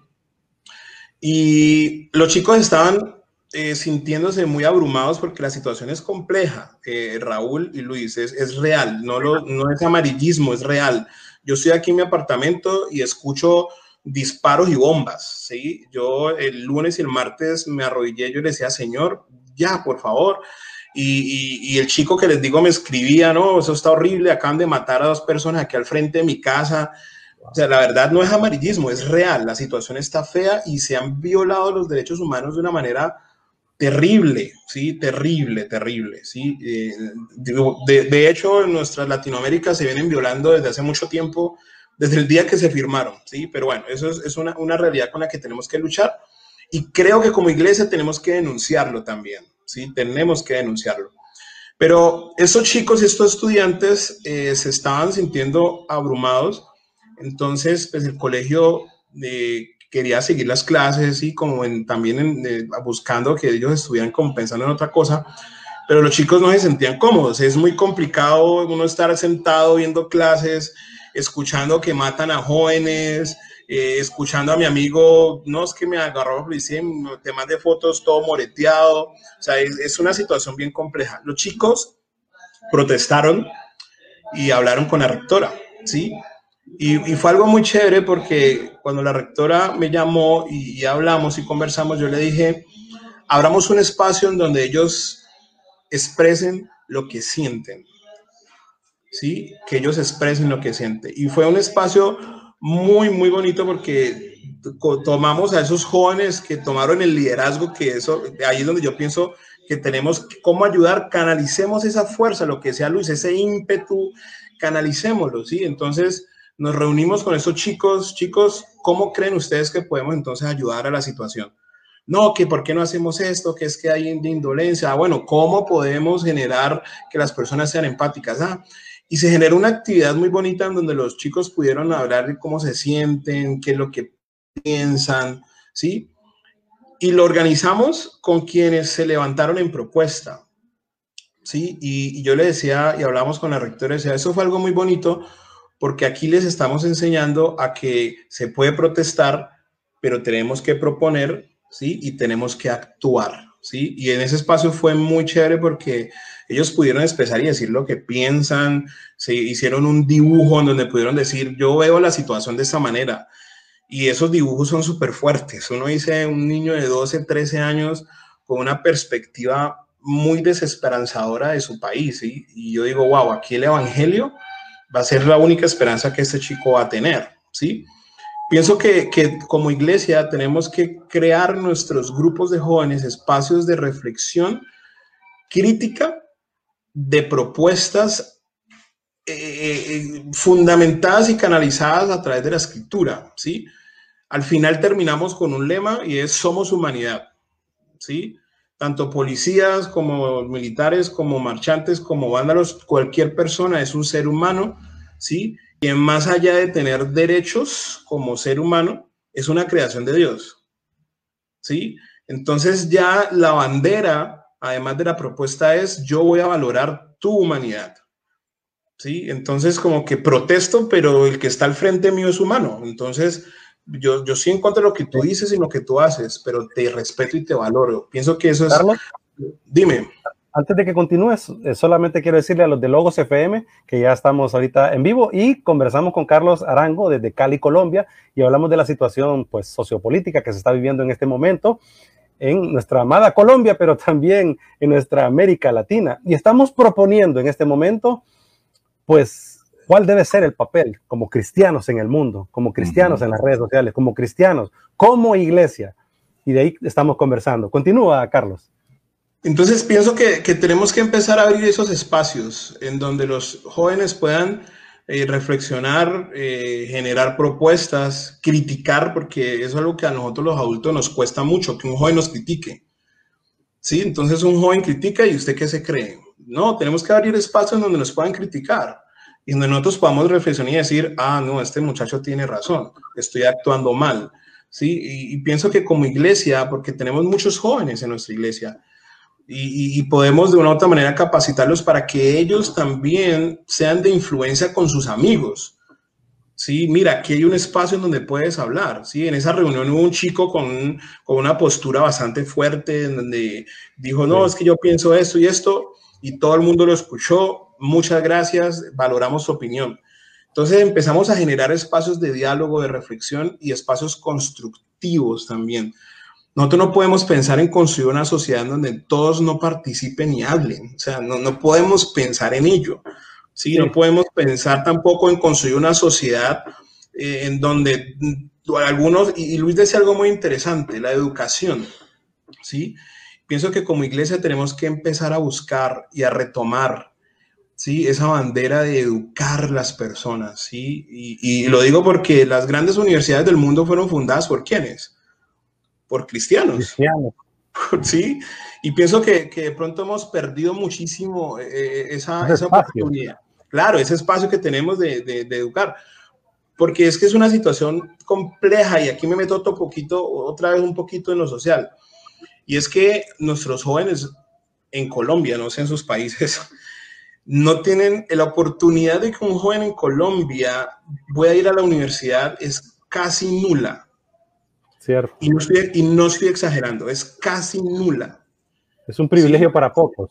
Eh, para muy pocos. O sea, estamos hablando de que la universidad pública en mi ciudad abre 40 cupos para estudiantes de medicina y pregúntate cuántos estudiantes salen del bachillerato, miles. Y para poder ingresar a esa escuela de medicina tienes que sacar un puntaje muy alto. Y adivina quiénes terminan teniendo esos cupos. Aquellos jóvenes con el privilegio de estudiar en colegios privados que tienen una muy buena educación. No estoy diciendo que esté mal, pero sí lo que estoy diciendo es necesitamos fortalecer todo el sistema educativo de nuestro país de tal manera en donde nuestros jóvenes puedan soñar con estudiar pero yo le digo a las personas, y, a mí eso me pone muy sentimental, que es muy duro uno sentarse a hablar con un joven de 15 años y que te diga, no, yo quisiera estudiar eso, pero ah, yo sé que no se puede. Eso es, eso es muy complejo. Y yo los estoy acompañando. Yo pienso en, los miles de adolescentes y jóvenes que no tienen acompañamiento en donde uno pueda decirles, pero vamos que se puede, vamos a mirar posibilidades, vamos a tal cosa. Entonces, sí, sí, sí considero que, parte de la propuesta que como iglesia podemos hacer es involucrémonos más en el tema de educación. ¿sí? Involucrémonos en mirar cómo generamos espacio en donde muchos más niños y jóvenes tengan oportunidad de estudiar, ¿sí? Y de estudiar lo que las apasione, porque esa es otra cosa, ¿sí? Como que todo se va canalizando a lo que el Estado o ciertas personas necesitan que los jóvenes estudien y eso no es el caso. ¿sí? Entonces pienso que como iglesia, hace muchos años teníamos esa bandera, ¿sí? Eh, eh, Harvard, Oxford, Cambridge, todas esas universidades fueron fundadas por cristianos, Carlos, y, pero seamos honestos, ¿crees que la iglesia aprendió la lección? ¿Crees que la iglesia realmente le está dando el espacio a los jóvenes? Trabajamos con jóvenes desde hace muchos años. Recuerda, estuvimos en Lima, Perú, consensuando con otros líderes de América Latina de lo que se está haciendo y de lo que estamos haciendo como iglesia para darle oportunidad a nuestros adolescentes, a nuestros jóvenes, para que hablen, para que sean incidentes. Pero realmente crees que la iglesia, los pastores, nuestros liderazgos, yo sí veo en algunos, pero creo que muy pocos, eh, esa parte de darle oportunidad a estas nuevas generaciones. Pero eso es un porcentaje muy poco. No sé si estaré yo muy negativo, estaré viendo el vaso medio vacío, mi estimado Carlos. No sé qué piensas, o sea, al respecto, porque en esta pandemia, quienes han sostenido a nuestras iglesias ahorita son los jóvenes, porque ellos saben manejar las redes sociales, el celular, la computadora, pero aún así la iglesia, los pastores, nuestros líderes amados que queremos tanto, creo que no han entendido, no les ha caído el daime, decimos así que aquí no le cae el, el 20. Ah, y, creen que pues con volver a reunirnos y hacer cultos, pues con eso bastará. Sí, yo voy a hacer, es que hay cosas que son difíciles de decir, pero las voy a decir. Yo creo que hemos canalizado la fuerza, el ímpetu y la capacidad de nuestros jóvenes para nuestras cuatro paredes. Oh, wow. sí. sí. Yo pienso que en eso nos estamos equivocando. Me explico. Oh, Entonces, perfilamos el liderazgo de nuestros jóvenes para que sean los músicos, los sugieres de nuestra iglesia y todo dentro de nuestra iglesia. Sí, Pero no estamos capacitando a nuestros jóvenes para que sean los líderes allá afuera. ¿sí? Para que sean empáticos con lo que pasa afuera. Arquitectos, ingenieros, periodistas, diputados, alcaldes. Totalmente. Yo, yo, yo soy partidario y alguien me decía, no, es que es que él es un médico cristiano. Entonces yo le decía, uy, pero que Dios lo ayude. Entonces, ¿cómo así? Sí, porque es que nosotros, o sea, no entiendo la figura médico cristiano. O sea, no, eres cristiano que ejerce la medicina. Sí. ¿sí? Eres un cristiano que ejerce la arquitectura y yo soy partidario y a mí un joven me dice, no, es que yo quiero estudiar eh, escultura. Yo llego y le digo, gloria a Dios hermano, ponga a estudiar y sea el mejor. Porque necesitamos un cristiano que impacte el mundo con la escultura, con la arquitectura. Y yo pienso que en eso nos hemos equivocado muchísimo y llevamos muchos años llevando a nuestros jóvenes a un liderazgo muy interno, ¿sí? muy interno, muy institucional, muy aquí, eh, nosotros y vienen y madrugan a la iglesia y hacen esto en la iglesia. No, no, necesitamos empezar a capacitar a nuestros jóvenes para un liderazgo cristiano hacia afuera, ¿sí? Pienso que, en eso tenemos que empezar. Eh, estoy reflexionando y pensando en eso. Sí, sí. Pero, pero no, no es fácil porque, porque es que porque si ustedes se ponen a ver todas nuestras iglesias, o sea, es que hay iglesias donde hay 5 mil jóvenes. Y, yo ahí me hago la pregunta, ¿dónde sabemos 5 mil jóvenes en este momento? Sí, que tantos jóvenes necesitan de gente que los abrace y les diga, vení, ¿qué pasa? ¿Cómo te sentís? ¿Qué es lo que te necesitas? ¿Sí? Que, que, que, sea empático y se dé cuenta que es que el, el, que está allá, eh, el papá lo abandonó, entonces, ¿cómo lo puedo acompañar? Y esto suena, eso suena para muchos muy romántico, pero la empatía no es romanticismo, ¿sí? La empatía es humanidad, ¿sí? Y pienso que las iglesias necesitamos forjar jóvenes con un liderazgo hacia afuera, no digo social, porque hablar de aquí de liderazgo social ya es estigmatizar hacia cierto lado, ¿no? es, absurdo, pero es una realidad. O sea, líder social, guerrillero, es una cosa loca que yo digo, no puede ser así. Muy, muy, muy interesante, Carlos, todo lo que has apuntado. Yo he tratado de capturar algunas cosas que, dices que, que han sido eh, realmente reveladoras y Número uno es el hecho de que lo que hablábamos, ¿verdad? De ese ímpetu, de esa explosión de, que traen los jóvenes. Pero yo te voy a contar una experiencia así rápido. Hace muchos años atrás, en el 1998, para ser exacto, siendo yo también un joven, vine a esta ciudad de San Pedro Sula y me tocó por alguna razón ir a, liderar un grupo de jóvenes en un sector donde, donde estaba lleno de, pandillas y maras, como le llamamos en nuestro país. Y yo ni conocía la ciudad, a mí me mandó el líder y yo dije, vamos, andaba yo con aquel fuego que donde sea que me mande, ¿verdad? Y, recuerdo que, que, llegaban 25 muchachos, todos eran pandilleros, el único que no era pandillero era el que me recibía en la casa, que era un hermano de iglesia. De ahí todos. Y, y, y encontraba que eran muchachos con mucha necesidad con grandes vacíos que estaban siendo llenados, según ellos, en su forma y, por eso no salían de su nicho, porque su familia era su grupo. ¿Será que eso mismo está pasando con estos movimientos? ¿Será que están tan abandonados los jóvenes, por lo mismo que Raúl decía, que no tienen identidad, no se identifican y entre ese grupo, y, esto abarca a los creyentes, ¿verdad? O sea, no estoy hablando yo solo de jóvenes eh, eh, que son o no cristianos, o sea, porque están ahí mismo. Pues. De hecho, el otro día yo hablaba con, eh, con Raúl, creo, no sé, en un evento que tenía del lugar donde trabajo, creo que ahí era, y entonces yo les ponía un video de algo que pasó con un cantante secular y yo les decía, es que esto es lo que están escuchando nuestros jóvenes. Mm. Digo, porque son una institución cristiana y todos se asustaron. No, no se asusten, ellos saben de qué estamos hablando. O sea, ustedes son los que no saben qué es lo que escuchan. Ustedes no, se dan, ustedes no están enterados pero ellos sí saben. O sea, entonces realmente e, esa desconexión nos ha llevado también a no ser incisivos, ¿verdad? Definitivamente. Eso es lo que estoy capturando con, con toda esta práctica. Pero lo que te quiero eh, terminar este ejemplo que estaba hablando Raúl, en cierta ocasión me tocó llevar a los muchachos a, a la iglesia a la cual yo me congregaba, de trasladarlos de un lugar a otro. Y, o sea, yo no estoy bromeando, lo que voy a contar aquí, quien Neri, que está en Estados Unidos, me puede confirmar que es cierto, porque él era testigo también. Yo lo subí en una paila, andaba emocionado, yo era un joven también. Yo lo subí en una paila todos, en un carro pick-up, iban todos como 15, ¿verdad? Atrás. Eso sí, ellos me iban diciendo en ese tiempo por dónde cruzarme en las calles, porque ellos no podían cruzar cualquier calle, yo tampoco sabía eso. Y yo iba con el fuego, o sea, yo no ni siquiera pensaba si me estaba exponiendo o no. Simplemente íbamos que íbamos para la iglesia. Pero pasa esto, cuando los chicos pandilleros llegan a la iglesia, ¿qué crees, Raúl? Todos los hermanos empezaron a hacerse un lado porque la iglesia no está lista, no estaban listos para recibirlos.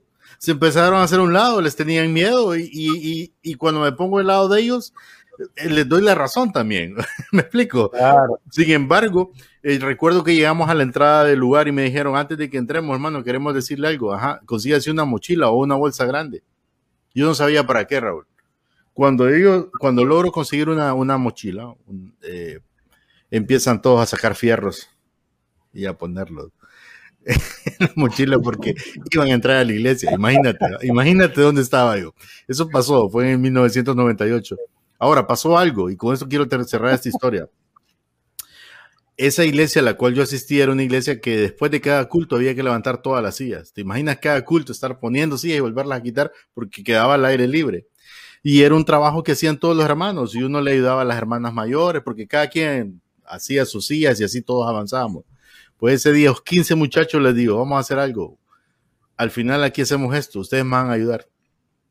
Olvídate, yo creo que ni, ni en cuatro minutos estaban, pero súper ordenadas así.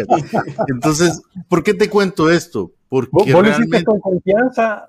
Cuando les diste el mensaje, ¿lo hiciste con confianza o, con un poquito de temor a ver cómo van a reaccionar? ¿Qué, no, no, ellos me, sí, después de ir donde ellos mucho tiempo, ellos me respetaban mucho, eh, la verdad que sí.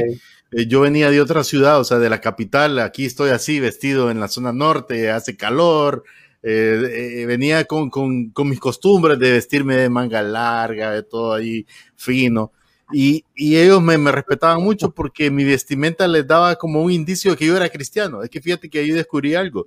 Si yo me vestía como ellos para alcanzarlo, olvídate, no, no, no llegaba ni dos cuadras, porque eh, el, que está al otro extremo, el que está al otro extremo identifica la luz y, y ellos no identifican la luz con algo que se parece a ellos. Interesante, fíjate, interesante. Entonces, a veces yo no estoy en contra del reggaetón ni de la música cristiana, pero creo que esto es más entretenimiento de los cristianos. Pero alcanzarlos es muy poco. Entonces, ¿Por qué te cuento toda esta experiencia, Carlos y Raúl? O sea, estoy contando una experiencia, pero esto se repite.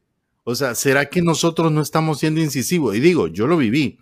¿Será que la iglesia no está lista? O sea, para, para, para, para formar estas generaciones o nos estamos haciendo los de la vista gorda, los locos, o sea, ¿por dónde podemos arrancar? Yo sé que ya has comenzado tú, Carlos, yo sé que Raúl también, pero el llamado hacia la iglesia, aquel pastor que dice, ¿por dónde empiezo? Y yo no lo juzgo tampoco. A él le enseñaron cómo hacer grupos de crecimiento, grupos familiares, el discipulado. Pero ese pastor que dice, yo quiero, pero ¿cómo? ¿Qué le puedes decir, Carlos? Abra sus, abra sus oídos primero a escuchar a sus muchachos. Abra su corazón y escúchelos. Acérquese a su corazón, óigalos, genere ese espacio. Decía Andrew Fletcher, aquí, aquí tengo este pensamiento. Andrew Fletcher decía, déjenme escribir las canciones de una nación y no me interesa quién escriba sus leyes, porque la música tiene el poder de movilizar a las generaciones sin importar las leyes que se escriban para detenerlos.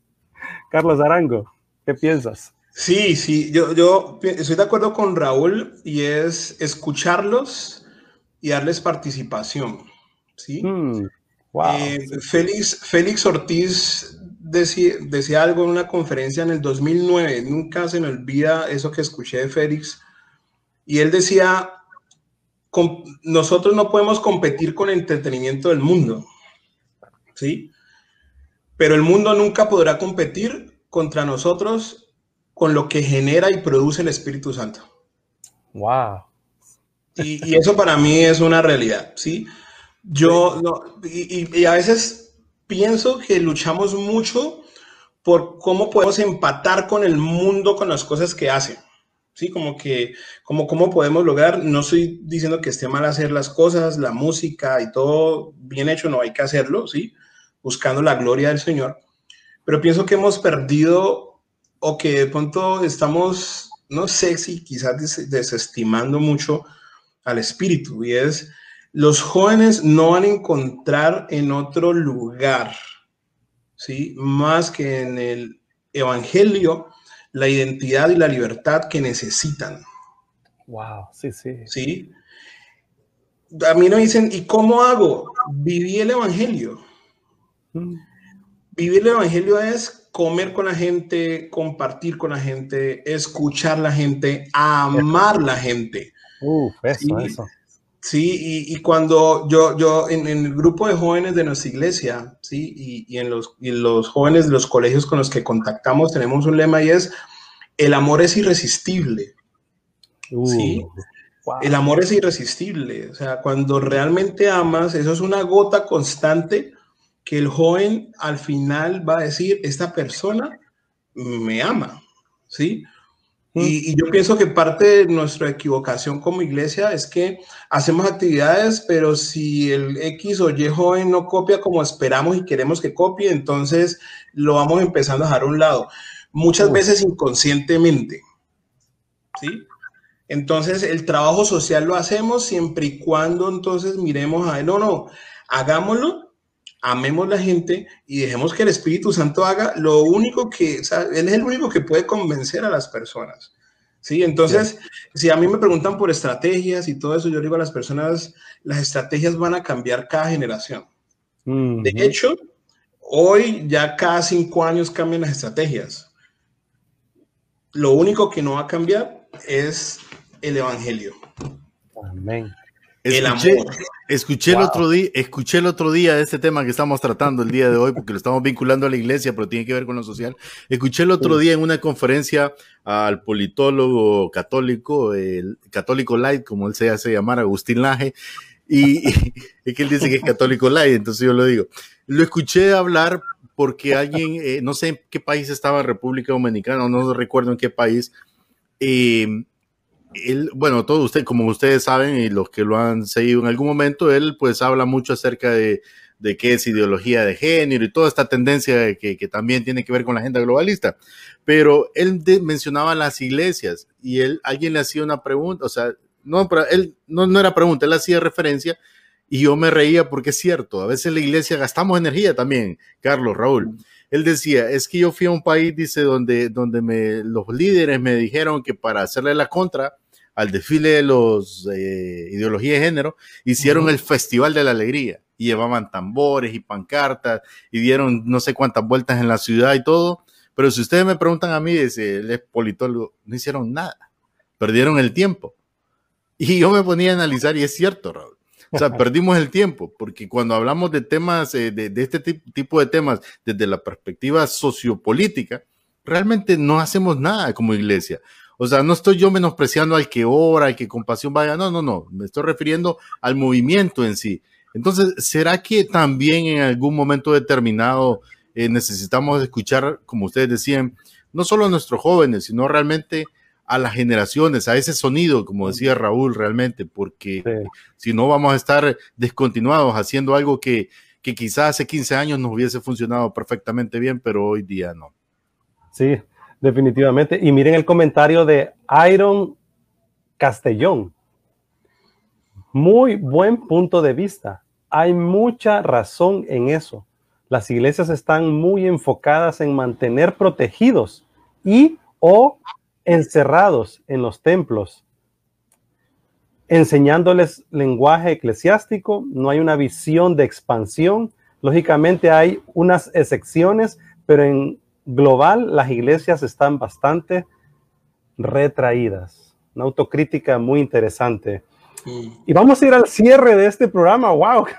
La plática va y camina y el tiempo avanza y ha sido desafiante e inspirador conversar con Carlos Andrés Arango desde Cali, Colombia.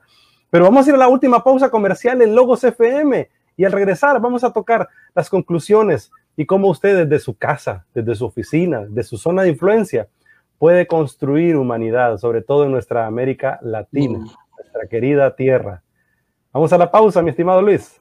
Vamos a la pausa comercial aquí en Logos FM y ya regresamos con más en Leader as Go. Y muchísimas gracias a todos los que nos siguen a través del Facebook, YouTube y también les recordamos que, estamos en nuestra eh, aplicación. Gracias al Señor, pues este año Dios nos ha bendecido y logramos pues eh, eh, llevar a cabo junto al esfuerzo de todos los que hacen posible este, este, esta sinergia, este proyecto de liderazgo. llevar a cabo pues nuestra aplicación. Nuestra aplicación usted la puede encontrar ya sea en cualquier dispositivo, Android, iPhone, Huawei, el dispositivo de su preferencia, solo ponga líder, as con H, as go, líder, as de hacer y go de avanzar, de ir, esa es la idea, una palabra compuesta, líder, as go, líder as go radio, y ahí usted va a encontrar en, la galería, en el Play Store, en el App Store, donde usted busque eh, nuestra aplicación y usted se va a acompañar de buena música cristiana 24/7. Esta herramienta la hicimos con el objetivo de alcanzar a otros el objetivo de romper el hielo, usted puede ponerla en su vehículo, en su oficina, porque también puede escucharlo a través de, nuestra página web de liderazgo.net o en su celular o en dispositivo. Estamos eh, incluyendo algunos micros de los pastores Sinali de la Argentina que hablan de temas de sexualidad eh, abiertos, pero desde la perspectiva cristiana, que yo sé que eso ha dado mucho pie a esa, esa idea, esa fue la idea, creo que ha funcionado, Raúl, muchos me cuentan cómo en la oficina, pues hay una realidad, o sea, hablando de los términos sociales, en la pausa, aprovechando la pausa, hoy día, Raúl, el, mundo habla de la sexualidad desde el punto de vista nefasto y, y totalmente malo, de la manera más libre, no hay pudor. Y a veces los cristianos somos muy reservados, ¿no? En eso creo que también tenemos que cambiar.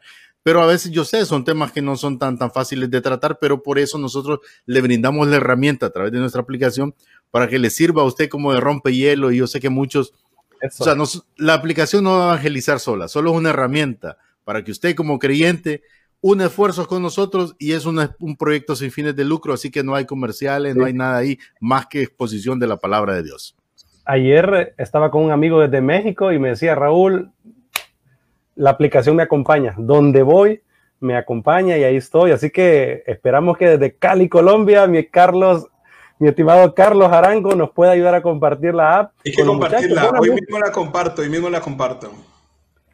Buena música, los 80s, 90 No va a escuchar la típica música, ¿verdad? De, que Jesús Adrián Romero, Marco Witt, que está bien, está bonita, ¿verdad? También ahí la incluimos va a escuchar en inglés y en español y música de Colombia. Ahí está Santiago Benavides, que pues la gente no la escucha tanto, no es tan comercial, por decirlo así, pero ahí suena Pescado Vivo, suena Santiago Benavides, suena también eh, Oveja Cósmica, ¿cómo es?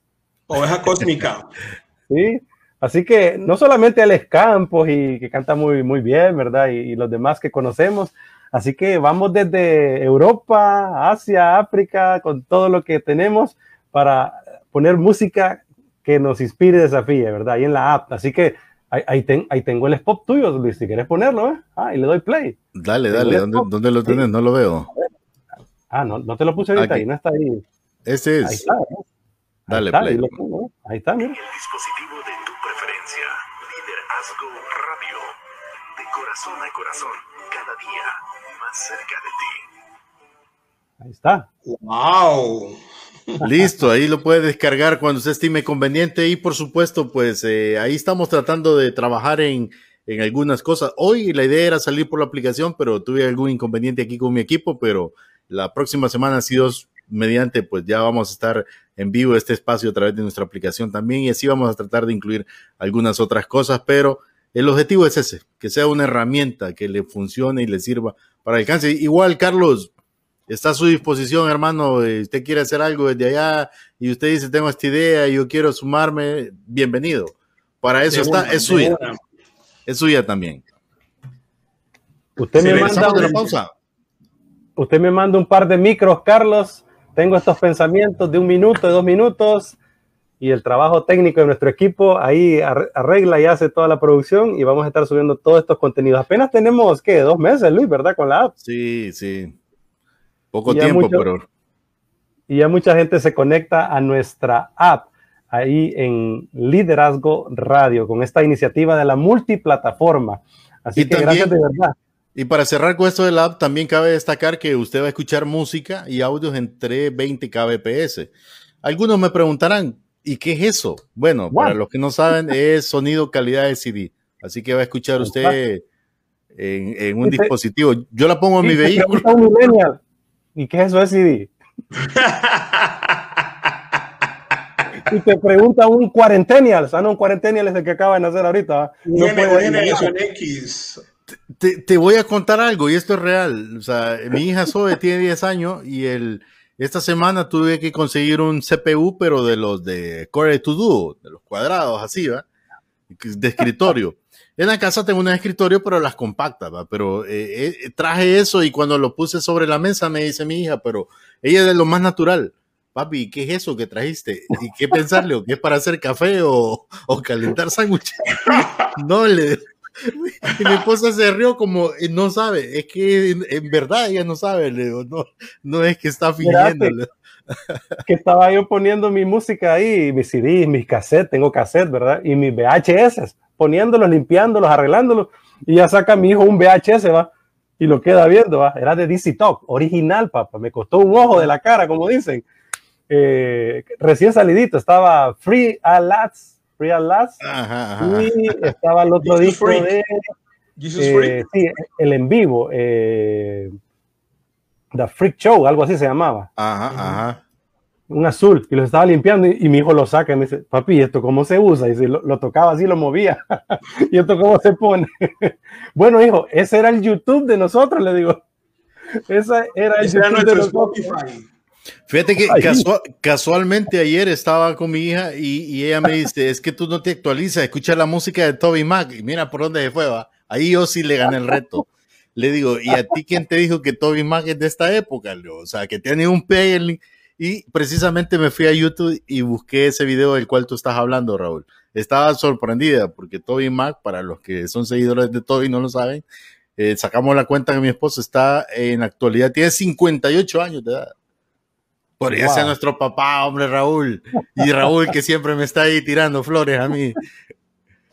Regresamos ya, estamos de regreso. Estamos, estamos on fire, como dice mi estimado eh, Josué Bautista, ¿verdad? Conectados a través de Logos FM y la multiplataforma. En esta última parte de nuestro programa con Carlos Arango desde Cali, Colombia. De verdad que nuestro corazón y nuestras oraciones para todo el pueblo colombiano, mi estimado Carlos. Eh, danos el mensaje ahí a los jóvenes, a la iglesia. Diles que desde Honduras estamos conectados, en sintonía, pidiendo oración al Señor para que Colombia pues eh, se una, se una y seamos pacificadores. Así que, mi estimado Carlos, vamos a ir al cierre, a las conclusiones del programa. Mira cómo fuimos platicandito, platicandito y... Sabrosito, sabrosito, como decimos aquí en Cali. Nos fuimos hasta el final de la conversación y del programa. y como nada, un día de esto vamos a invitarte a una baleada por acá, pero en el buen sentido de la palabra de la baleada, ¿verdad? Porque ya si decimos baleadas con esta situación que están viviendo, me la vas a malinterpretar. No, no, acá el contexto no sería como chévere, la verdad. Te vamos a invitar a una baleada, que es una tortilla de harina, bien grandecita, rica, de esas que se embombachan así, ¿va? Esa entra aire y después hay que aplastarla. Y ahí se le echa frijolito frito rico, ¿verdad? Después se le echa crema, no sé, mantequilla, no sé cómo le dirán allá. Eh, ¿Qué más? Se le dice. ¿Cómo se le dice la crema allá? A la mantequilla. Mm, no, crema, mantequilla o salsa. Ajá, sí, sería la, la, mantequilla, la blanca, ¿verdad? Quesito. Y hay unas que se le echa de todo, ¿verdad? Con todo le dicen aquí, con chorizo, con aguacate. Acá también hay con todo. ¿Y, ¿Y, vos qué nos invitarías allá en Cali? ¿Qué, qué es lo que coman, comen ahí? No, aquí los invitaría a muchas cosas, a eh, sancocho, cholao, champús. ¿Un champú? No, champús. Un champú es para ponérselo en el pelo y bañarse aquí en Honduras. Aquí, aquí, tenemos un champús que se come, Raúl y Luis, por favor, tienen que venir. ¿Pero qué tiene ese champú? Contanos. Oh, tiene el, cuota, algunas cuotas de cielo, que son el lulo, uh. piña, wow. maíz. Es delicioso. A mí me encanta. Aquí tomamos muchos champús. Los llevaría a comer empanaditas. Uh, sí, aquí empanaditas, se empanaditas de carne con ají y a comer pescado en Alameda. Aquí se Mi estimado Carlos, te diré que con Colombia tenemos un amor profundo, hablando específicamente del fútbol, porque dos colombianos nos llevaron a los dos últimos mundiales. El profesor Rueda, Reinaldo Rueda, y el profesor, ay, se me fue ahorita, a ver si me ayudas, Luis. Luis, que bien futbolero. Pinto, Pinto no fue. No, con Pinto estuvimos a un par de segundos de ir, ¿verdad? Pero ¿Ah, no sí? se pudo. Sí, sí, allá en Panamá hubo, hubo, un tema ahí que un gol no ha habido, pero lo dieron y, y por eso nos fuimos con, con, Pinto. Pero sí fuimos con Reinaldo Rueda y con, vamos a ver, Don Google. ¿qué nos ¿Suárez? dice ¿Suárez? Él, él. Luis Fernando Suárez. Sí, Luis sí, Fernando Suárez. Suárez. Ya me acordé, sí, sí, sí, sí. sí Así sí. que mucho que hablar de eso con, con nuestros hermanos colombianos. No, eso, no, eso ya me avisa para Honduras. Raúl, pero teníamos al pastor Melvin Fernández, que siempre está ahí conectado. Dice como pregunta, ¿realmente tiene la iglesia evangélica una propuesta para atender las necesidades de esa juventud que siente sin Uh. respuesta? Wow. Wow. Qué pregunta. ¿eh? Uf. El pastor Responde Melvin, Raúl, el responde pastor de la Raúl. iglesia menonita aquí, Carlos, y es un pastor que también hace mucha incidencia en el tema de educación. Él es rector de la escuela White Dove y él hace también mucha incidencia en los pueblos de nuestro país para que ahí hayan escuelas y los niños puedan estudiar español, inglés y una educación completa bilingüe. Así que Wow. eh, por eso la pregunta la hace con mucho Sí. derecho. Y, y- y también el pastor Melvin, te, te- te digo, Carlos, que, que él está haciendo eh, esa labor de llevar esos, esos niños que quizá no tenían esperanza educativa, hablando en términos educativos, y los ha llevado a, a esas universidades importantes de las cuales en algún momento se mencionaron aquí, que fueron fundadas por creyentes. Eh, salieron eh, esos niños que, que no tenían eh, ni la mínima esperanza, Raúl, de en un día llegar a una universidad, pues han salido del país gracias a ese proyecto. Entonces, el pastor Melvin realmente está diciendo algo con mucha propiedad. Yo diría, no lo, no lo hubiera hecho más tanto como pregunta, sino como una afirmación. Pastor Melvin, yo sé que usted no lo va a hacer, pero nosotros sí lo decimos. Eh, eh, honramos mucho lo que hace y, y muchos deberíamos de estar copiando, eh, si ese fuese el llamado para poder llevar a, a nuestros jóvenes a, a- Sí. a otro nivel diferente, porque ese es el papel de la iglesia también, Sí. para que vivamos una América diferente. ¿Qué piensas, Carlos? ¿Realmente la iglesia evangélica tiene una propuesta para atender las necesidades de la juventud?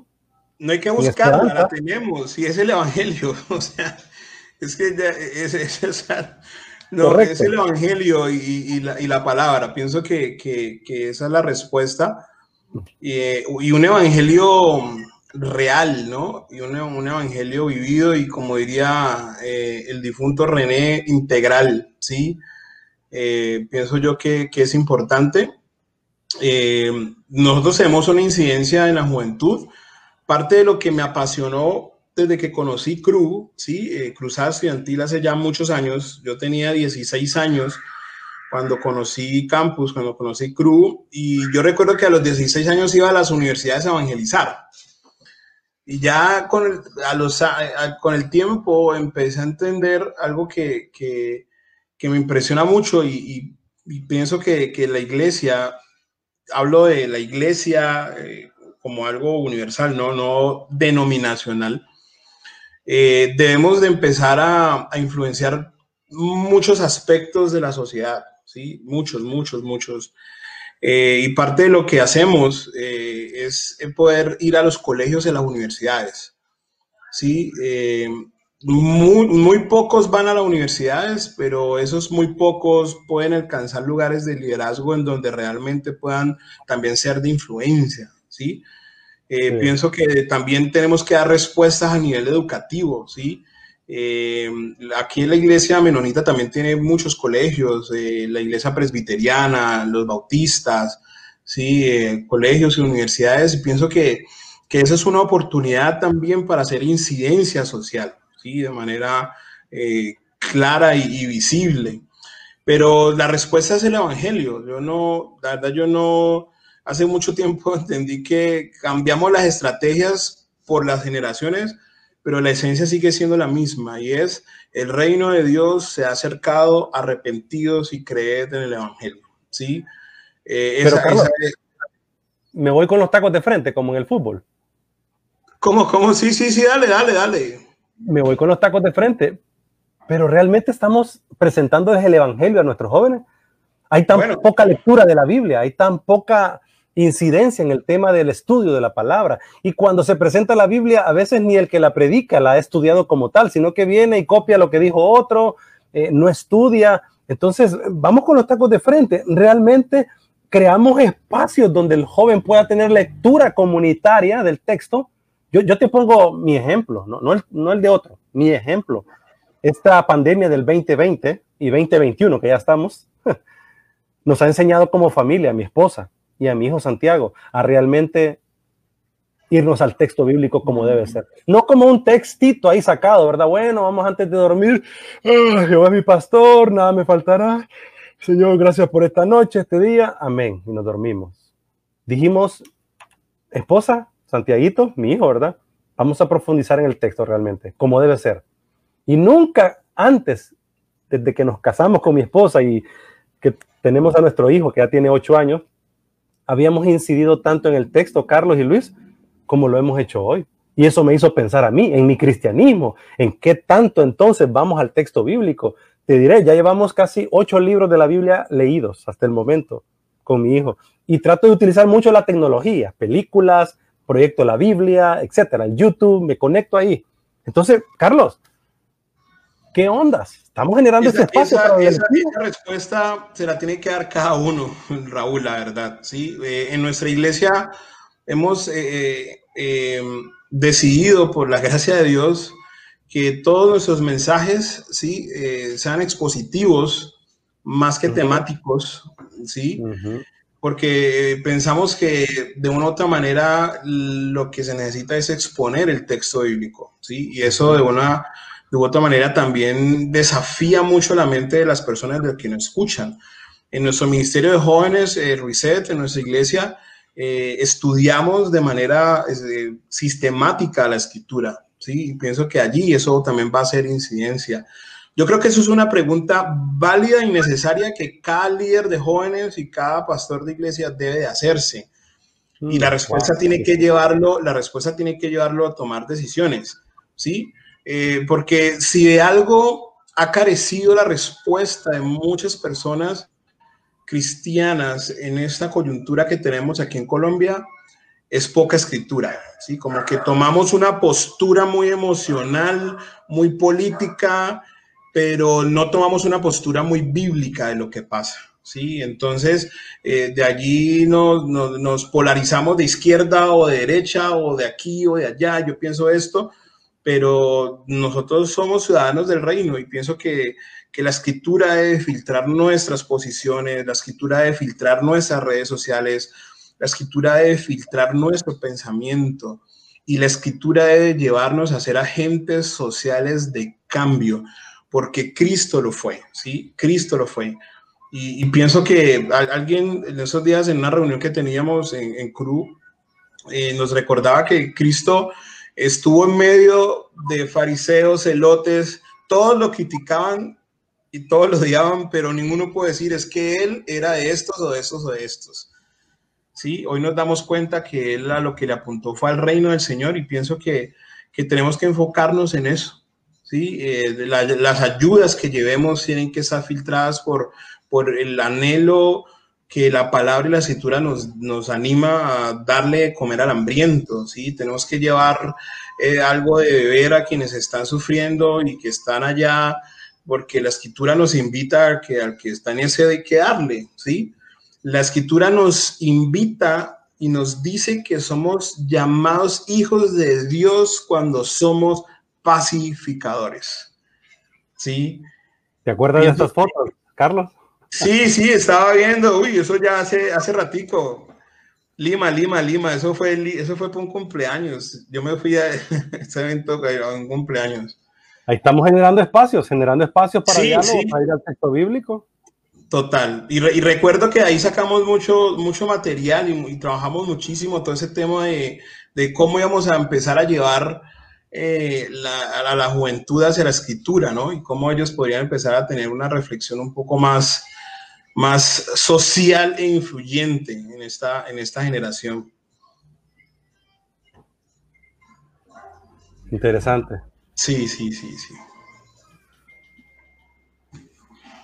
Estimado Luis. No, excelente, excelente, realmente. Carlos, yo realmente eh, te digo nuevamente, estamos con nuestros hermanos de Colombia, con el pueblo de Colombia, o sea, eh, creo que cuando nosotros vemos este tipo de noticias, no sé si Raúl me, me apoya en esto, es casi como, como un, aquí en nuestro país, como un sentido como si fuera nuestro territorio, o sea, nuestra gente así lo siente, porque como oh. te decía al principio, somos condiciones muy similares, eh, retos muy similares, pero sabemos que la iglesia es determinante, tenemos una labor eh, extensa que hacer, pero yo quiero cerrar mi, exposición este día con una palabra, Raúl, y esta palabra va para, para esos muchachos, porque sabes que muchos de esos chicos creyentes que están siendo explosivos en esto, tanto en Colombia como en nuestro país, porque también en nuestro país están un montón por ahí calentando motores, eh, es por esa falta de, de, de acompañamiento, falta de tener un líder, un mentor, y a mm. veces, a veces no es culpa de ellos, es porque están escasos, Raúl. Porque muchos cristianos nos hemos dedicado a nuestro metro cuadrado y lo demás no nos importa. Entonces por eso vivimos y, y, experimentamos este tipo de cosas. Pero yo le digo a esta persona, a este muchacho, a este joven que está en esta situación, si realmente buscas palabras de afirmación, búscalas en la Biblia. Ahí las vas a encontrar. Mm. Si piensas que, que las personas no hacen lo suficiente para hacerte feliz, pues te digo que el acto supremo de Cristo por ti basta. Basta en todos los aspectos y te va a llevar a dejar de buscar en otros lo que Dios ya te puede llenar en todo, en todo, como dice su palabra. Así que eh, encuentra tu felicidad en esa fuente inagotable de amor que es Jesús que es donde nosotros lo hemos encontrado. Y si no hay alguien, pero sabemos el Espíritu Santo está ahí a tu lado, nunca te ha dejado. Y cierro Isaías 61 días, dice, me deleito mucho en el Señor, me regocijo en mi Dios, porque me vistió con ropa de salvación y me cubrió con un manto de justicia. La justicia es Dios. Soy semejante a un novio que hace su diadema o a una novia adornada de joyas. Esa es la palabra de Dios y ojalá que sea un rema y sea carne en tu vida. Ese es mi deseo en esta tarde y ese es mi anhelo para la vida de todos nuestros hermanos en Colombia, que sabemos que, que hemos, eh, nos hemos gozado un rato contigo, Carlos, pero también tú nos contabas eh, cómo la, la, situación se ha tornado un tanto difícil e incluso eh, conseguir a veces alimentos no es tan fácil debido a, al movimiento de, de, de los eh, eh, asuntos que se están viviendo en Colombia que ya todos saben. Entonces, nuestro, nuestro, nuestra oración siempre con ustedes.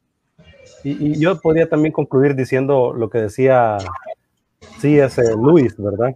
Debemos capturar la imaginación de nuestros jóvenes. si queremos capturar su corazón. Así que vamos a trabajar con ellos, a crear ese espacio, esa oportunidad. Creo que el pastor Melvin ahorita acaba de escribir de nuevo, ¿verdad? Y dijo algo interesante. Evangelio individual o comunitario. Siempre nos deja pensando el pastor, ¿verdad? Arrepentidos como individuo o un llamado social, reconociendo que no lo estamos haciendo bien. No basta con ofrecer el cielo, futuro, sin capacidad de hacerlo descender. ¡Wow! Amando la nación con sus debilidades y luchando por mejorarla en Dios. ¡Wow! Interesante, excelente cierre. Carlos, ¿cuál sería tu conclusión y tu mensaje al cierre? Necesitamos al Señor y como estoy de acuerdo con el pastor Melvin, necesitamos reflejar a Cristo de tal manera que las personas puedan experimentar el reino de Dios aquí, ¿sí? Generar espacios de, de, equidad social, generar espacios en donde nosotros como iglesia también podamos aportar a, todas esas necesidades que nuestra juventud tiene, ¿sí? Pienso que, que estamos en un momento álgido, pero muy importante, porque lo que hagamos con esta generación es lo que va a experimentar la próxima y futura generación. ¿sí? Y, yo no quiero quedar en deuda. Pienso que las generaciones pasadas eh, quizás quedaron en deuda con nosotros, pero yo no quiero quedar en deuda. Así que la, la idea es que podamos impactar esta generación con el Evangelio de tal manera que el Evangelio sea visible para la sociedad, ¿sí? Y, que, que, el reino de Dios sea visible para todos aquí también a través de nosotros como, como cuerpo de Cristo. Interesante, no me quiero quedar en deuda, ¿verdad? No.